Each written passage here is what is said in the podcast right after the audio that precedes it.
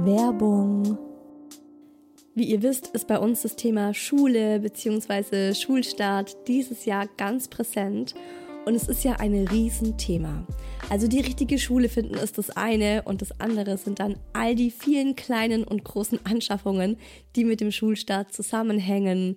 Schulranzen, Federmäppchen und Co. Aber dann eben auch das Kinderzimmer passend umgestalten, vor allem eben einen passenden Schreibtisch und einen Stuhl finden. Wir haben natürlich zuerst bei Ikea geguckt und beim Schreibtisch finde ich die Ikea-Serie Berg Lerka super spannend. Da kann das Kind wirklich viele Jahre lang bequem sitzen. Die Höhe lässt sich ganz einfach mit einem Griff unter der Tischplatte verstellen, zwischen 52 und 75 Zentimeter Höhe, damit es immer ideal aufs Kind abgestimmt ist und das Kind eben auch keine Fehlhaltung am Schreibtisch entwickelt und das finde ich persönlich richtig angenehm und das hätte ich mir damals bei meinem Schreibtisch in meinem Kinderzimmer auch gewünscht. Man kann die Arbeitsfläche neigen und zwar um 10, 20 oder sogar 30 Grad. Das ist super angenehm beim Lesen, aber auch beim Malen, beim Zeichnen und sogar beim Schreiben. Am Tisch ist direkt noch ein Regal und eine Lochplatte mit dran für mehr Ordnung und Stauraum. Und was da auch super gut dazu passt und was ich auch schon in richtig vielen Kinderzimmern gesehen habe, wahrscheinlich kennt ihr das auch, ist die Skodis-Serie. Also das schreibt man S-K-A mit dem Kreis oben drauf, was man ja wie ein O ausspricht. Ähm, DIS. Das ist auch so eine Lochplatte, wie sie eben der Schreibtisch schon mit dabei hat. Und da kann man dann noch verschiedenste Behälter, Haken oder Klemmen dazu kaufen, die man dann an das Lochbrett anbringen kann, um nochmal richtig viel Aufbewahrungsmöglichkeiten für alles Mögliche zu haben. Also Stifte, Bastelmaterial, selbstgemalte Bilder kann man da schön anpinnen oder aufhängen und so weiter. Und dadurch sieht der Schreibtisch eben auch richtig schön individuell aus. Ich habe euch den Link zum Berg Lerka Schreibtisch in die Show Notes gepackt. Also schaut es euch gerne online an oder in eurem Ikea in der Nähe. Werbung Ende.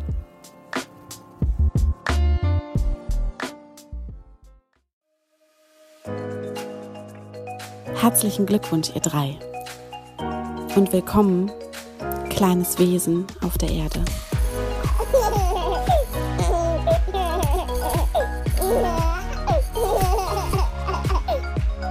Hallo Mamas, hallo Papas und natürlich auch Hallo an alle Nicht-Mamas und Papas, die einfach so Hi Baby hören. Ich freue mich, dass ihr zuhört. Frohe Ostern, falls ihr die Folge direkt am Tag ihrer Erscheinung hört. Ich habe mir gedacht, zu Ostern mache ich so ein richtig schönes, locker leichtes Thema, das jeder Mama und jedem Papa direkt ein Lächeln ins Gesicht zaubert. Das Schreibaby. Ich würde mal sagen, das ist das schlimmste Thema dieser Staffel, für mich auf jeden Fall. Also diese Zeit, in der wir dachten, unser Sohn, das Muckilein, ist ein Schreibaby, die würde ich am liebsten aus meinem Gedächtnis ausradieren. Die habe ich auch weitestgehend gut verdrängt. Manchmal überlege ich so und denke mir dann, okay, gerade wenn ich jetzt ähm, Hi Baby vorbereite und mir so die letzten Folgen anschaue, Stillprobleme, Schlafprobleme, jetzt war er auch noch ein Schreibaby. Also geht es irgendwie noch schlimmer? Ich meine, klar, schlimmer geht immer. Inzwischen glaube ich, dass das alles auch zusammengespielt hat.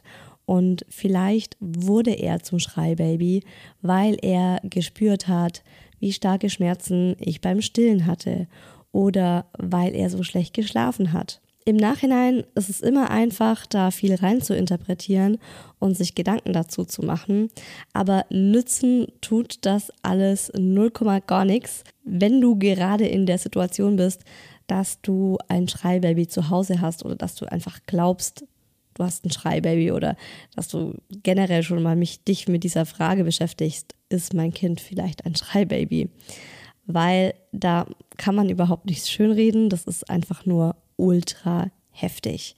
Und darum geht es heute in dieser Folge.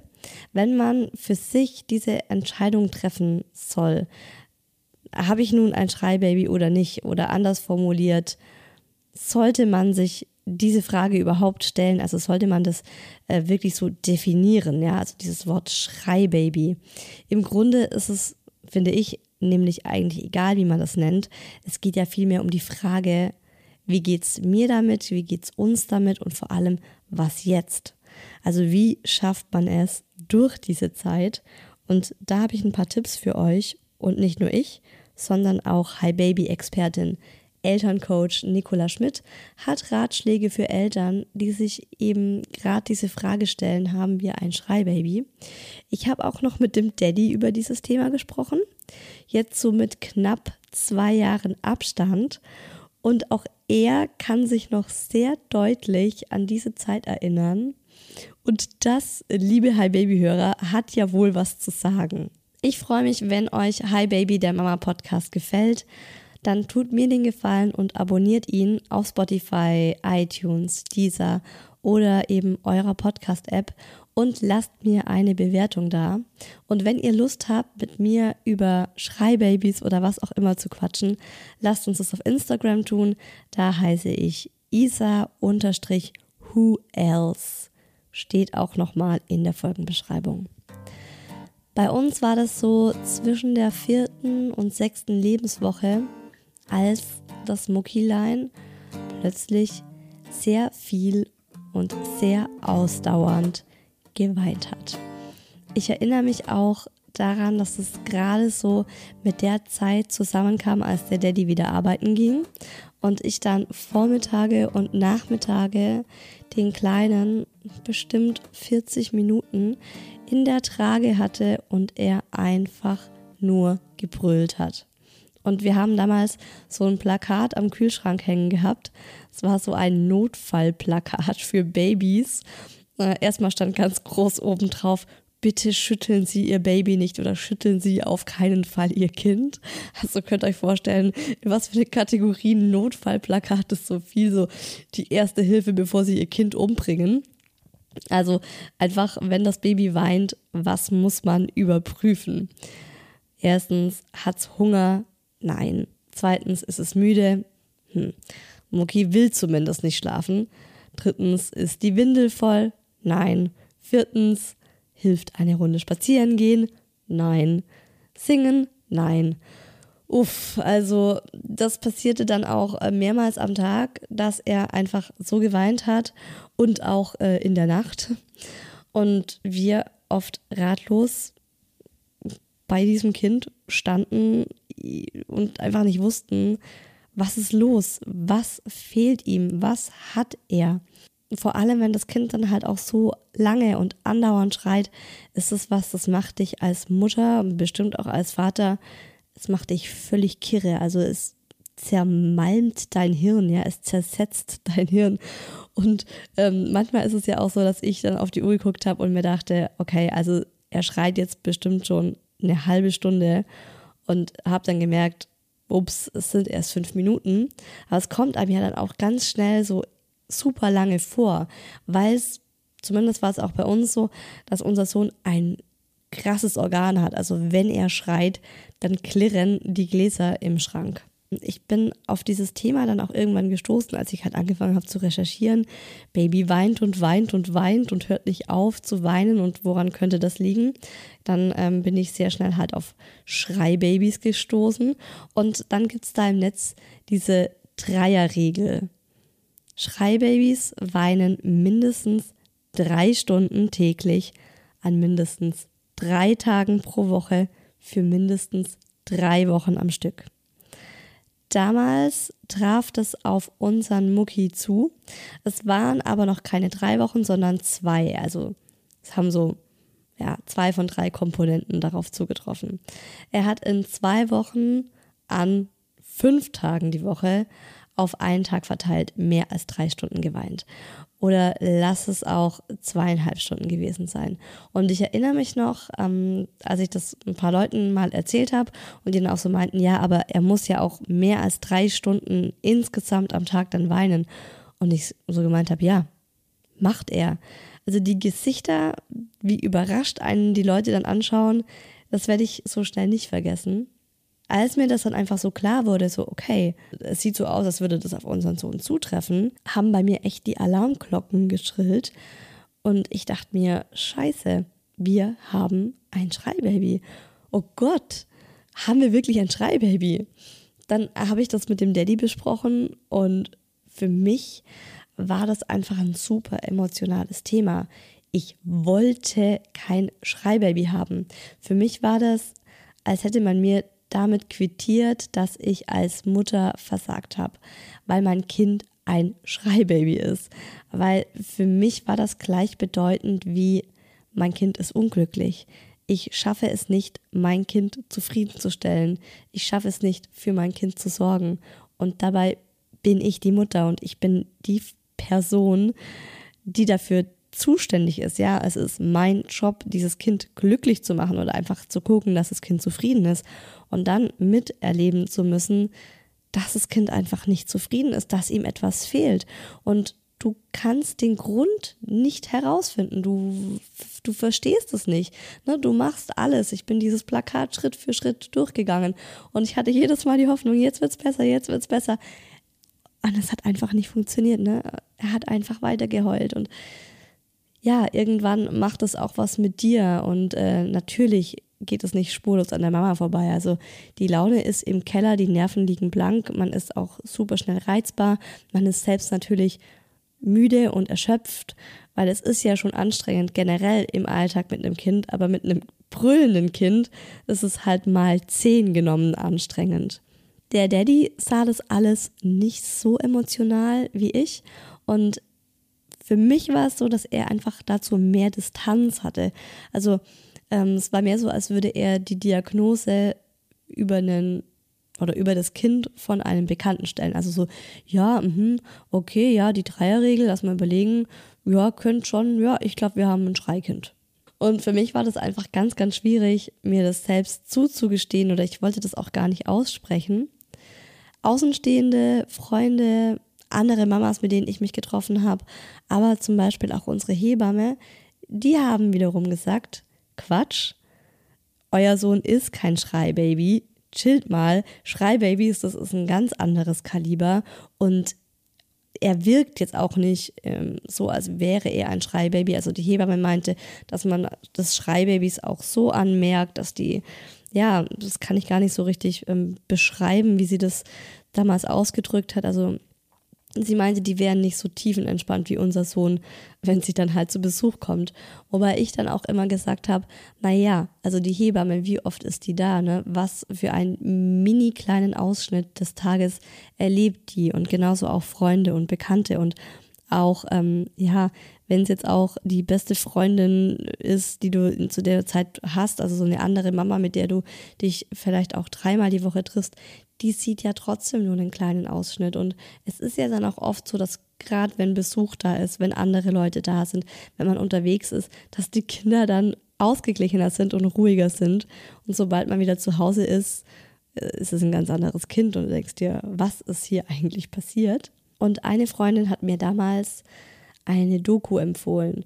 Und sie meinte nämlich zu mir, ich soll mir die Doku anschauen und dann würde ich völlig entspannt sein, weil ich dann wissen würde, mein Kind ist kein Schreikind. Und das war eine ZDF-Doku. Hm, die haben wir uns dann auch auf YouTube reingezogen und die hieß Eltern am Rande der Verzweiflung, wenn das Baby ständig schreit. Und der Daddy kam heim, ähm, wir haben Smokylein schlafen gelegt und ich habe zu ihm gesagt, so, jetzt schauen wir uns diese Doku an und werden herausfinden, ob wir ein Schreikind haben oder nicht. Und wie das für uns war, was wir danach gedacht haben, darüber habe ich mit dem Daddy jetzt, also knapp zwei Jahre später, nochmal gesprochen und das hört ihr jetzt. Jetzt mit fast zwei Jahren Abstand, würdest du immer noch behaupten, dass wir ein Schreibaby hatten? Nein, ich denke nicht. Wir hatten einfach nur ein temperamentvolles Kind. Äh, ich habe zeitweise gedacht, wir hätten tatsächlich ein Schreibaby, weil es uns schon an die Grenzen gebracht hat. Aber ähm, da gibt es noch ganz andere Kaliber. Wir haben halt Wir haben schon ein sehr lebhaftes Kind, das, da bin ich auch der festen Überzeugung im Vergleich jetzt zu anderen äh, Eltern, die wir kennen, von denen wir hören, die wir sehen. Ähm, da gibt es schon deutlich ruhigere Kinder, aber auch deutlich anstrengendere. Ich würde mal sagen, es gibt 70 Prozent ruhigere Kinder als unseres und äh, knapp 30 Prozent, die vielleicht noch mal temperamentvoller sind. Erinnerst du dich noch an den Abend, als wir zusammen die Doku über Schreibabys angeschaut haben? Ja, ich erinnere mich ziemlich gut daran. Und äh, als, ich, als ich die Sendung gesehen habe und die da auch teilweise so mit Zahlen um sich geworfen haben, da habe ich auch schon angefangen, in meinem Kopf irgendwie so mental zu zählen und mal zu überschlagen, ob es hinhauen könnte. Und damals war ich schon der ziemlich festen Überzeugung, dass wir ein Schreikind haben. Und wie war das damals für dich? Also vom Empfinden her hatte ich das, also bei mich hat es ja total fertig gemacht, dass wir ein Schreikind hatten oder dass wir gesagt haben nach dieser Doku, okay, wir haben ein Schreikind. Und wie war das für dich?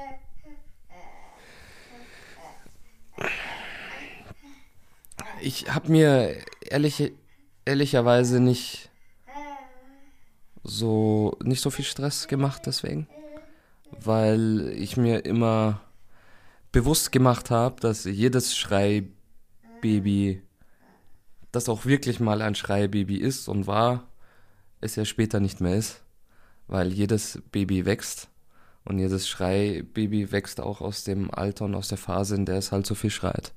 Und ich wusste von Anfang an, dass es immer nur eine, eine Phase ist. Also von wegen danach bin ich entspannt, wenn ich diese Doku gesehen habe. Ja, die Doku hat mich eigentlich erst so richtig auf die Palme gebracht. Also die hat mich wirklich zerstört. Ich glaube, ich habe danach sogar geweint. Also nicht direkt danach, aber so, als es dann alles so bei mir dann gesagt ist. Und ich weiß noch genau, wie ich direkt nach der Doku dann den Daddy gefragt habe, was meinst du jetzt?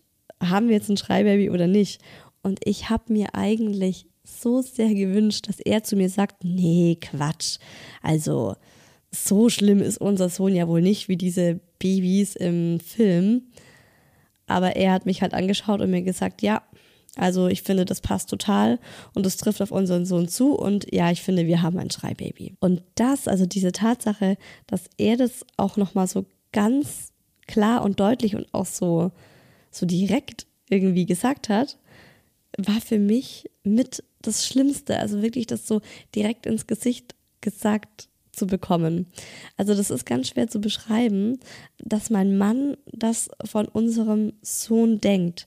Also dass unser Baby für ihn diesen Babys im Film ähnlich ist, also diesen schrecklichen Babys im Film ähnelt, die wirklich nur am Schreien sind. Also ich dachte, ja, komm, ganz so schlimm wie in der Doku ist es nicht. Also einiges habe ich erkannt und einiges ähm, war bei uns daheim genauso.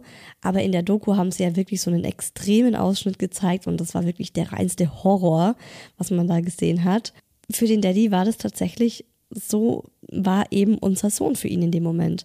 Und für mich war das ja fast schon eine Beleidigung an unser Kind, also er findet ihn so schrecklich, dass er ihn als Schreibaby bezeichnet, weil es ja nichts Schönes, ne? Es ist ja wirklich eine heftige Definition. Ich wollte eigentlich auf keinen Fall, dass der Daddy denkt, wir haben ein Schreikind. Ich wollte, dass er sagt, unser Sohn ist ein glücklicher, zufriedener Wonneproppen. Und ich war auch froh über jeden, der mir damals einfach gesagt hat, nein, Quatsch, ihr habt kein Schreikind. Jetzt schau dir doch mal deinen Sohn an, der ist doch total zufrieden und ausgeglichen und ähm, ja, der hat Temperament, der kann schreien, der schreit vielleicht auch öfter als andere Kinder, aber er ist kein Schreibaby. Also einfach weil die Tatsache, dass ihn andere als Schreibaby wahrnehmen, es war für mich so, als würden sie sagen, dein Kind ist ja ein Albtraum. Weil ein Schreibaby ist halt einfach ein Albtraum. Und auf der anderen Seite habe ich mich auch immer gefragt, was habe ich falsch gemacht? Also warum ist er ein Schreikind? Warum ist er so unglücklich? Warum geht es ihm nicht gut? War vielleicht irgendwas in der Schwangerschaft? War was während der Geburt? Ist jetzt gerade irgendwas bei ihm? das dazu führt, dass er so weint?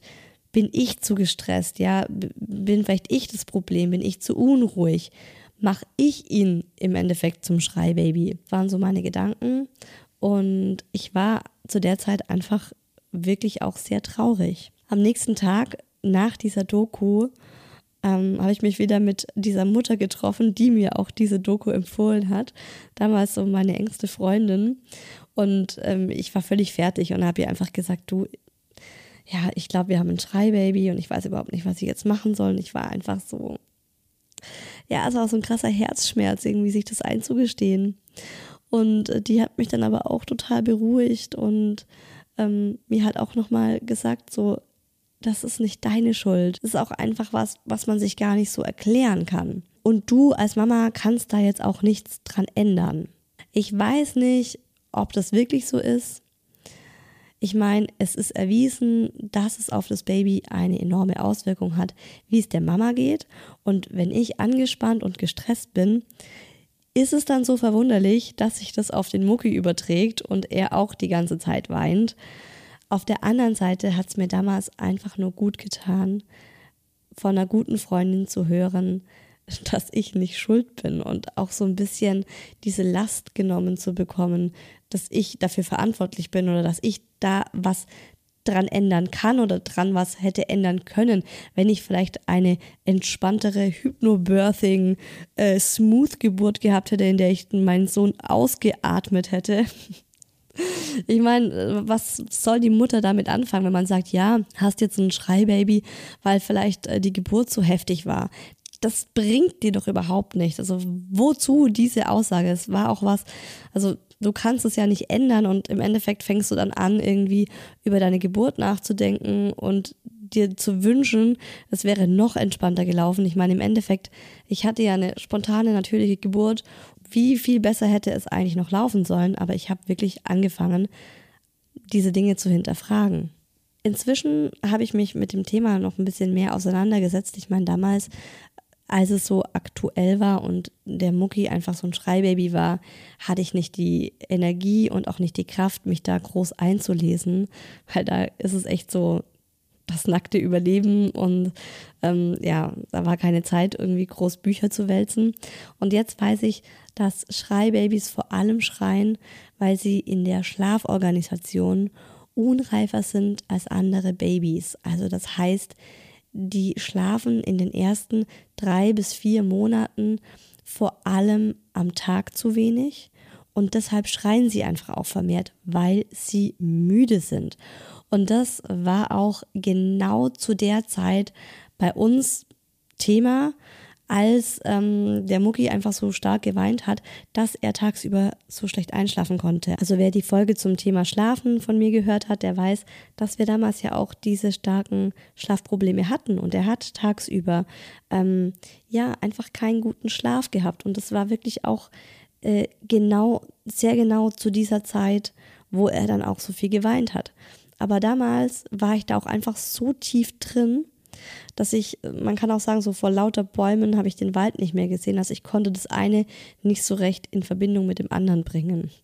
Also es ist jetzt erst so mit ein bisschen Abstand möglich geworden. Und äh, mir tat es auch sehr gut zu lernen, dass etwa 20 Prozent aller Babys in den ersten drei Monaten viel und unerklärlich schreien. Also einfach so zu wissen, hey, das ist jetzt nicht so, dass wir zu ein Prozent aller Eltern oder Babys gehören, dass es was super Seltenes ist, sondern einfach 20 Prozent. Also das ist, ich finde, das ist nicht wenig. Und es hilft dir als Mama aber auch herzlich wenig, ne? wenn du mit der Situation an sich einfach an deine Grenzen im Moment gelangst, wenn dein Baby ohrenbetäubend schreit und du echt verzweifelt bist, weil du einfach keine Ahnung hast, was ihm fehlt. Und heute würde ich mich fragen, was würde Erziehungscoach Nicola Schmidt jetzt tun?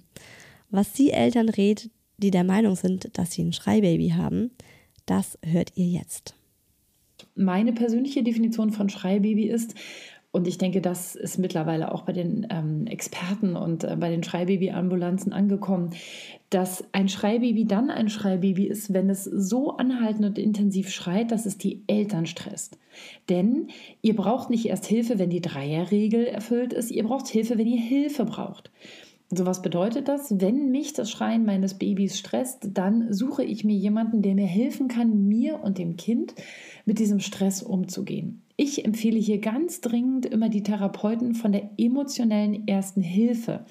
Denn diese helfen uns mit bestimmten Übungen und therapeutischer Begleitung, unser Stresssystem in diesen Situationen runterzufahren, was die Voraussetzung dafür ist, dass wir das Stresssystem der Babys ko-regulieren können.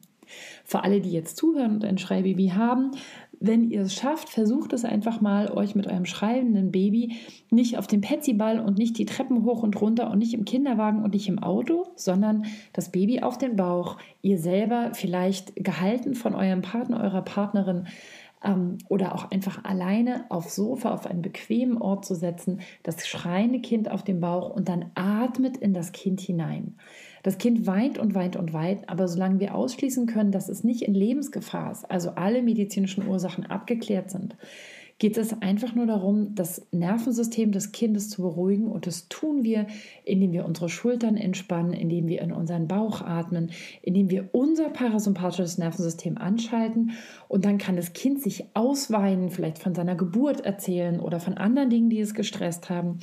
Und kann dann selber lernen, sein Nervensystem zu beruhigen. Das klingt so einfach, aber es ist nicht immer einfach, vor allem wenn wir selber eine stressige Geburt hatten, wenn wir selber noch in der Schwangerschafts- oder in der postpartalen Depression hängen oder wenn wir traumatische Geburtserlebnisse hatten oder wenn wir einfach überfordert sind mit der Situation.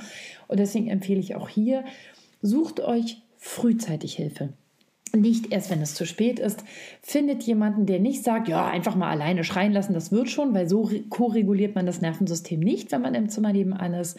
Das Kind bitte nur in ein eigenes Zimmer legen. Wenn ihr kurz davor seid, das Kind zu schütteln, dann geht ihr weg, ansonsten bleibt ihr da und sucht euch jemanden, der euch helfen kann, mit dem Kind durch diese Phase durchzugehen. Sie geht vorbei, das ist sicher, und sie geht besser vorbei, wenn ihr gut begleitet seid. Nicht nur laut der Doku hatten wir definitiv ein Schreibaby, auch laut Nicola. Und ich wollte es mir damals einfach nicht eingestehen. Also ich glaube, wenn ich Nicola damals gehört hätte, wie sie gesagt hätte, ja, also es hat gar nicht so viel mit dieser Dreierregel zu tun, sondern es geht nach eurem Empfinden. Und wenn ihr sagt, das ist too much und es geht an unsere Grenzen, dann habt ihr ein Schreibaby. Und damals wäre ich, glaube ich, hätte mich das genauso in die Verzweiflung gestürzt wie diese Doku. Hätte ich wahrscheinlich auch angefangen zu heulen, ähm, wenn ich das gehört hätte, weil ich mir das einfach nicht eingestehen wollte. Also für mich war das wirklich ähm, wie ein Zertifikat meines Versagens. Und deshalb ist es mir auch so wichtig und ähm, darum mache ich auch diese Folge und erinnere mich für euch an diese schrecklichen Wochen zurück, einfach um anderen Mamas zu sagen, ein Schreibaby zu haben, ist, muss man gar nicht drüber reden, wirklich was Schreckliches, aber es ist nichts, wofür ihr euch schämen müsst. Und es sagt nichts über euch als Eltern aus. Inzwischen weiß ich das.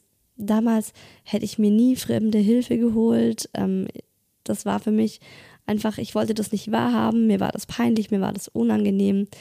Ähm, es wäre einfach, also auch so diese fremde Hilfe wäre für mich so gewesen, als würde ich aufgeben, als würde ich mir selbst bestätigen, du hast ein schreckliches Kind, das dich überfordert, so stark, dass du Hilfe von anderen brauchst, um mit deinem eigenen Kind klarzukommen. Ja, jetzt im Nachhinein denke ich mir so, mein Gott, wo ist das Problem? Also es gibt 20 Prozent aller Mütter, denen es so geht und es ist nichts, wofür man sich schämen muss. Ich habe später in der Krabbelgruppe, als der Mucki sechs Monate alt war und das Thema Schreibaby übrigens schon lange vom Tisch war, mehrere Mütter kennengelernt und wir haben am Anfang der Krabbelgruppe immer so einen Begrüßungskreis gemacht und da hat jede Mama immer so erzählt, wie es ihr aktuell geht und auch so ein bisschen, wenn sie neu dazu kam, was vom Baby erzählt und von sich selbst.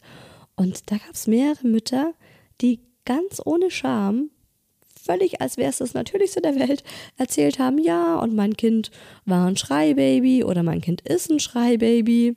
Die ersten Monate waren super tough.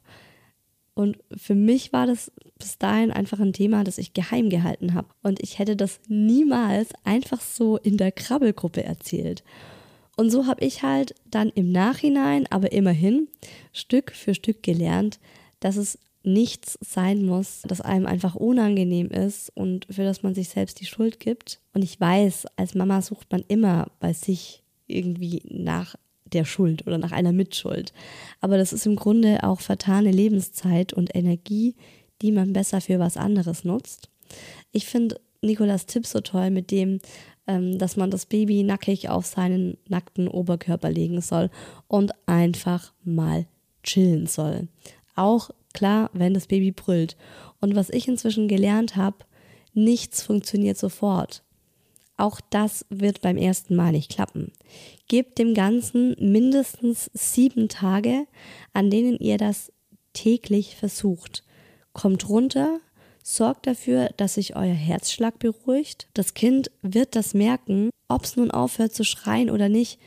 Es wird dem Kind gut tun. Ne? Also zu spüren, dass zumindest ihr entspannt seid. Also ihr seid dann in dieser Zeit auch einfach der Ruhepol für euer Kind.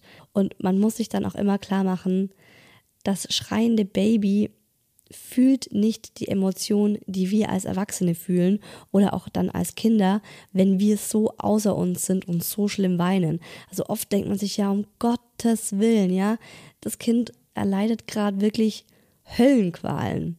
Wenn das Baby nicht entspannt und ausgeglichen sein kann, wenn es nicht schlafen kann, dann hat es eben nicht so viele Möglichkeiten, sich zu äußern. Das muss man sich immer wieder klar machen. Ein Baby kann halt nur schreien. Und ich habe die Erfahrung gemacht, dass wenn man was wirklich sieben Tage am Stück konsequent ausprobiert oder durchzieht, ähm, dass es dann so langsam fruchtet. Auch wenn man am Anfang einfach denkt, boah, nee, forget it, ne, klappt nicht. Ähm, einfach mal dranbleiben. Und der zweite Punkt, den ich auch ganz wichtig finde, es geht vorbei.